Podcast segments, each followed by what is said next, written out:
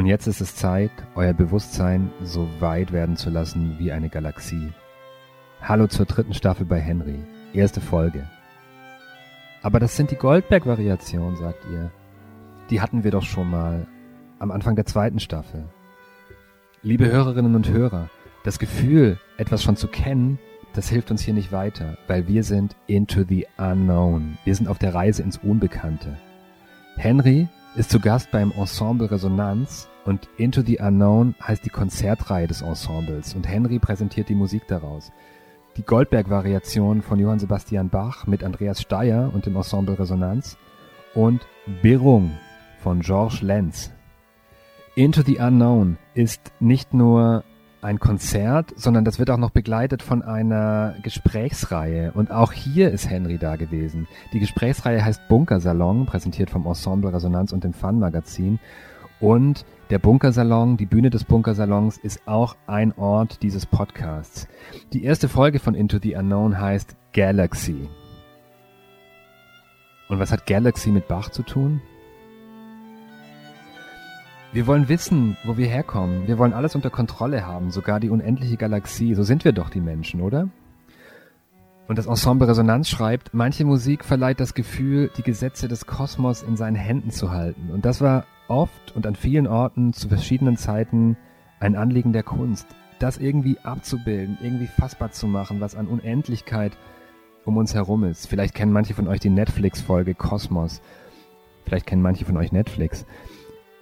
Da wird nochmal gezeigt, wie unendlich groß dieses Universum ist und die Möglichkeit wird ähm, aufgetan, dass vielleicht dieses Universum nur eine Blase neben vielen anderen Universen ist und dass wir in einem Multiversum leben.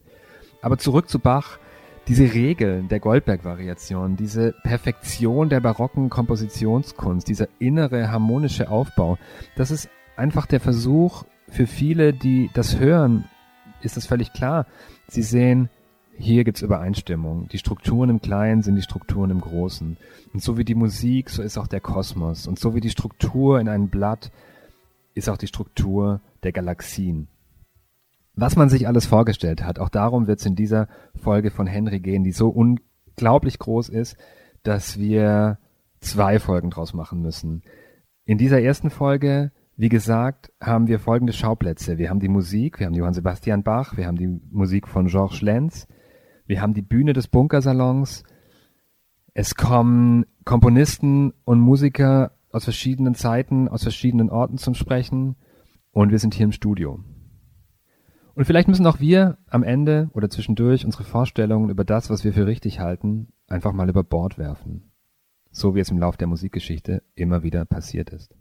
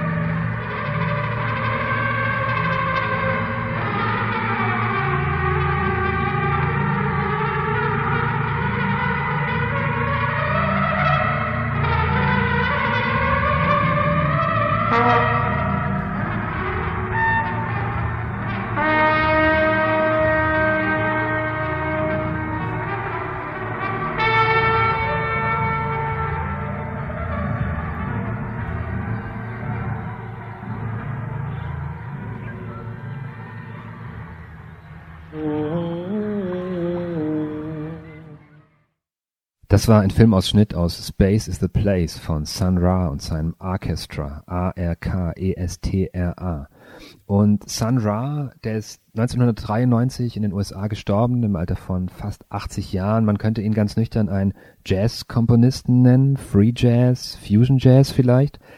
Er ist aber auch jemand, der eine Weltsicht geprägt hat, die viele Menschen sehr beeinflusst hat und die eine Alternative zu unserer westlich-wissenschaftlich geprägten ähm, kanonisierten Art darstellt, die Geschichte zu erzählen. Und zwar ist er einer der Vorreiter von Afrofuturismus. Da steckt einiges drin. Da steckt eine Perspektive auf ähm, das afroamerikanische Volk drin. Äh, Sun Ra war Schwarzer in den USA.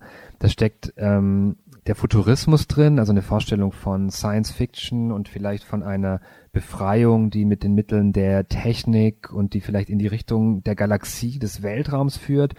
Und es gibt die historische Sicht, denn Ra ist der Name des ägyptischen Sonnengottes und ähm, Bezüge zur ägyptischen Kultur, die Art, wie sich Sun Ra gekleidet hat und das Orchestra und zu diesen alten Mythen, das steckt da alles drin. An der Stelle empfiehlt Henry euch, einen Blick in die Show Notes zu werfen, weil wir da ganz viele Links und andere Informationen bringen zu Sachen, die wir vielleicht hier nur anreißen. Was sind die Show Notes? Die Show Notes sind ein Teil der Henry App. Das heißt, ihr dreht in der Henry App einmal den Würfel und könnt da diese Links und Informationen lesen. Wie kommt ihr an die Henry App? Geht einfach auf die Seite henry-recommends.com, da gibt's den Link. Ansonsten könnt ihr Shownotes und Podcasts auch genau auf der Seite euch ansehen und anhören. Das ist Sun Ra und wir wechseln jetzt wieder auf die Bühne des Bunkersalons. Einer der Gäste dort ist Felix Kubin. Neben ihm sitzt noch ein ähm, Astrophysiker und später kommt auch noch ein Komponist zu Wort. Aber wir fangen an mit Felix Kubin, Musiker, Komponist, Hörspielmacher und er spricht über den Einfluss von Sun Ra's Musik auf ihn. Also ich bin kein Experte des Afrofuturismus. Ich kann nur sagen, ich habe von, äh, von Sun Ra ähm, ein Konzert noch miterleben dürfen, 1991 oder 92. Und äh, er wurde ja immer so dem Jazz oder Free Jazz zugeordnet. Aber das, was ich da gesehen habe, das äh, hat mein Leben verändert. Ich würde sagen, es hatte viel mehr mit Performance vielleicht würde man das so heute nennen, oder mit, äh, zumindest mit Theater zu tun. Es war auch so etwas wie so eine Art ähm, fröhliche religiöse Sekte, die da auf der Bühne unterwegs war. Und es wurden zwischen ähm, ziemlich freien Improvisationen, auch sehr, sehr schrägen, sehr krachigen Improvisationen, immer so Hymnen gesungen. Das äh, passierte immer so bei Sandra. Das kam immer äh, das Stück Space is the Place. Ne? Space is the Place, Space is the Place. Das haben die, glaube ich, bei fast jedem Konzert gesungen. Äh, und dann gab es noch so einige andere Stücke, die dann immer wieder so einflossen und die dann auch ganz melodiös waren. Space is the place, space is the place,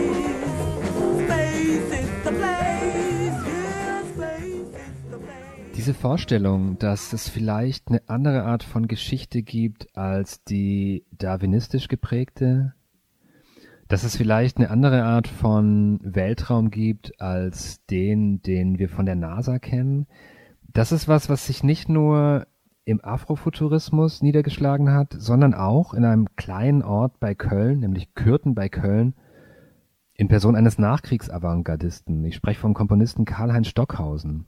Und der hat spätestens ähm, in den späten 60ern und 70er Jahren einen eindeutigen Bezug ähm, zum Weltall genommen. Wir kommen da später noch drauf. Und es ist ja auch klar, die Mondlandung 1969, für uns ist das irgendwie ein Bild und wir stellen uns vor, wie der Mond ist, aber damals hätte ja alles Mögliche passieren können. Übrigens lohnt sich auch hier wieder ein Blick auf die Show Notes. Vielleicht ist ja alles Mögliche passiert. Henry ist kein Verschwörungstheoretiker, aber heute, ich habe es schon gesagt, muss Henrys und euer Bewusstsein so weit sein wie eine Galaxie. Also dieser Weltall, dieses Unbekannte ist schon immer eine Inspirationsquelle gewesen für Künstler und Komponisten. Und was hat Stockhausen im Weltall gesucht? Was anderes als Sun Ra? Also äh, Stockhausen hat ja mal gesagt, dass er auf Sirius geboren wurde aber zu der Zeit noch in Kürten bei Köln lebe und ähm, aber vorhatte, wieder nach Sirius zurückzukehren. Und äh, ich glaube, da ähneln sich Sun Ra und Stockhausen, so unterschiedlich sie auch äh, sowohl in ihrer äußeren Erscheinung als auch vielleicht in ihrer äh, Herkunft und ihrer, ähm, ihrem akademischen Werdegängen sein mögen. Ähm, beide haben im Grunde nach dem nach der Inspiration und äh, für ihre Musik und für ihre Kunst im in der Welt da draußen gesucht, also nicht, nicht so im irdischen.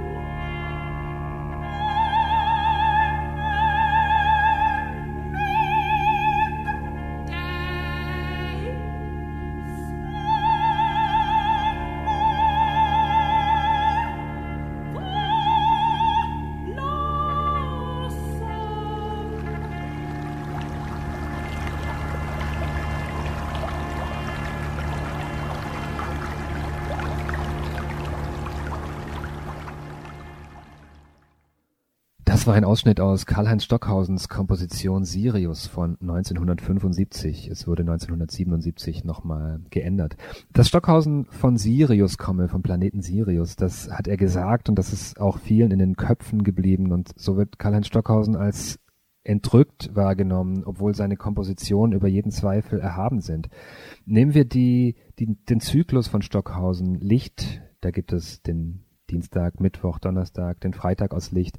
Und das war nicht nur eine singuläre Vorstellung, die sich Stockhausen so ausgedacht hat, sondern da gibt's auch ein ganzes Weltbild, ein kosmologisches Bild, das dem zugrunde liegt. Zum Beispiel bezog sich Stockhausen auf das Urantia-Buch oder Urantia-Buch. Das ist 1955 erschienen, entstand aber schon vielleicht 30 Jahre vorher. Es hat keinen Verfasser, deswegen wird es als Offenbarung durch übermenschliche Persönlichkeiten wahrgenommen gerade diese übermenschlichen Persönlichkeiten, andere Rassen, ähm, vielleicht, die schon vor vielen tausend Jahren auf der Erde waren, ähm, das verbindet viele dieser kosmologischen Sichtweisen auch von Sun Ra und von Stockhausen. Und es geht aber nicht nur darum, sich die Welt anders zu erklären, sondern auch die Welt anders wahrzunehmen. Und das war ja auch was, was Stockhausen ähm, in die Welt getragen hat. Also ein größeres Verständnis zwischen den Menschen, mehr Harmonie zur Umwelt.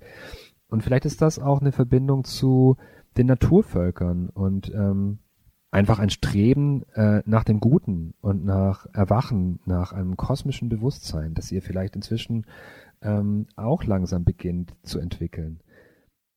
Trotz dieses Gefangenenseins und des Grundgefühls, einer auf einem Schiff zu sein, einer kleinen Mannschaft, glaube ich, dass jeder früher oder später am gesamten Universum und an allem, was im Universum geschieht und in, in allen Universen geschieht, geistig teilnimmt. Und dass einem in einem nicht inkarnierten Zustand unheimlich viel mehr bewusst ist, als wenn man hier so ein kleines Menschlein ist oder ein Erdling, wie ich immer sage.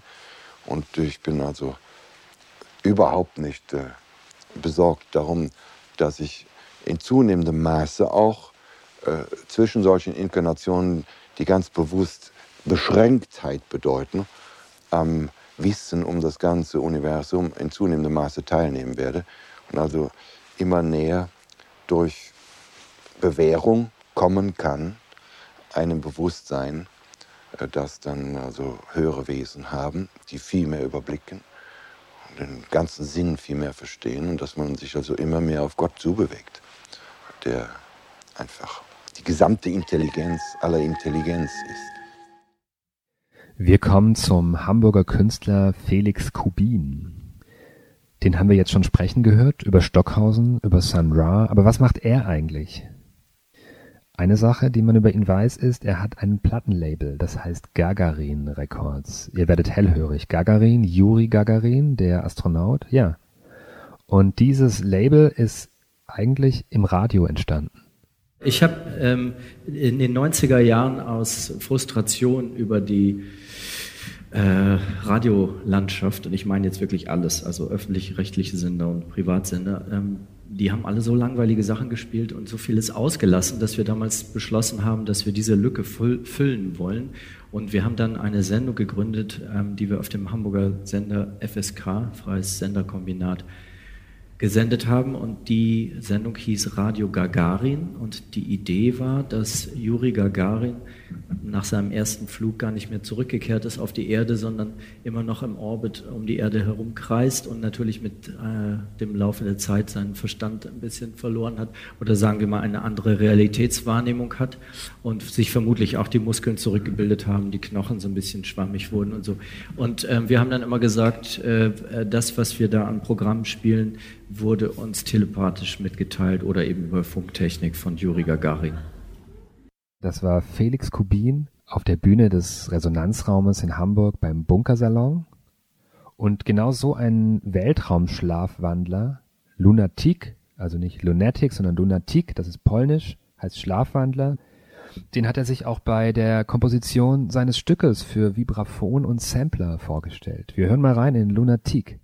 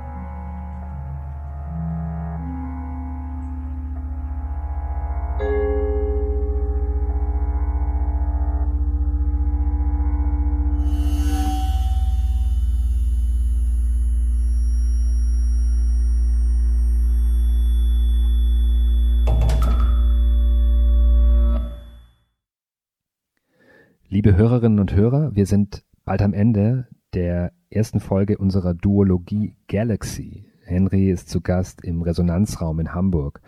Er hat gelauscht bei der Gesprächsreihe Bunkersalon und die Musik kommt von der begleitenden Konzertreihe Into the Unknown.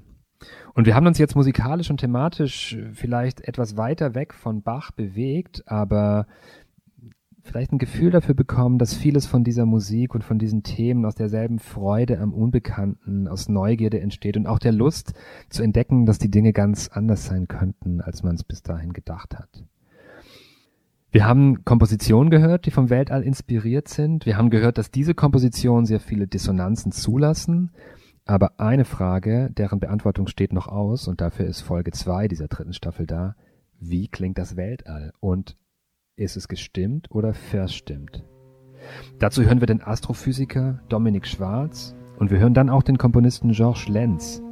Und der schläft für die Beantwortung der Frage, wie der Kosmos klingt, auch schon mal tagelang im australischen Outback unter dem Sternenhimmel. Bis bald.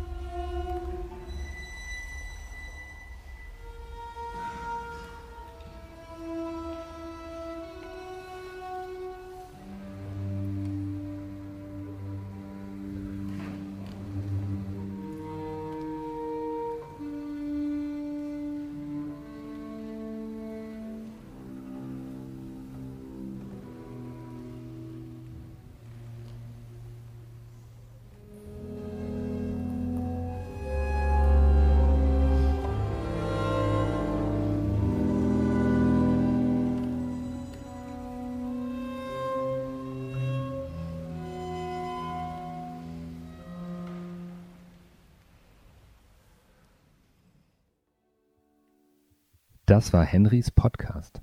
Henry hat eine eigene kostenlose App für iOS und Android. Da gibt es die Musik zum Podcast und weiteres Begleitmaterial. Für das Henry Gesamterlebnis holt euch die App. Mehr Infos gibt es auf henry-recommends.com. Ich buchstabiere Henry mit Y am Ende und dann minus R-E-C-O-M-M-E-N-D-S.com. Danke an die Teilnehmer des Bunkersalons, ähm, den Moderator Patrick Hahn, Felix Kubin, den Astrophysiker Dominik Schwarz und George Lenz, der in der nächsten Folge zu Wort kommen wird. Danke an das Ensemble Resonanz und Andreas Steyer für die Musik. Henry ist Teil der Digitalsparte von Podium Essling und wird gefördert von der Kulturstiftung des Bundes. Podcastproduktion Tobias Ruderer und Ricarda Baldauf für den Fun Verlag.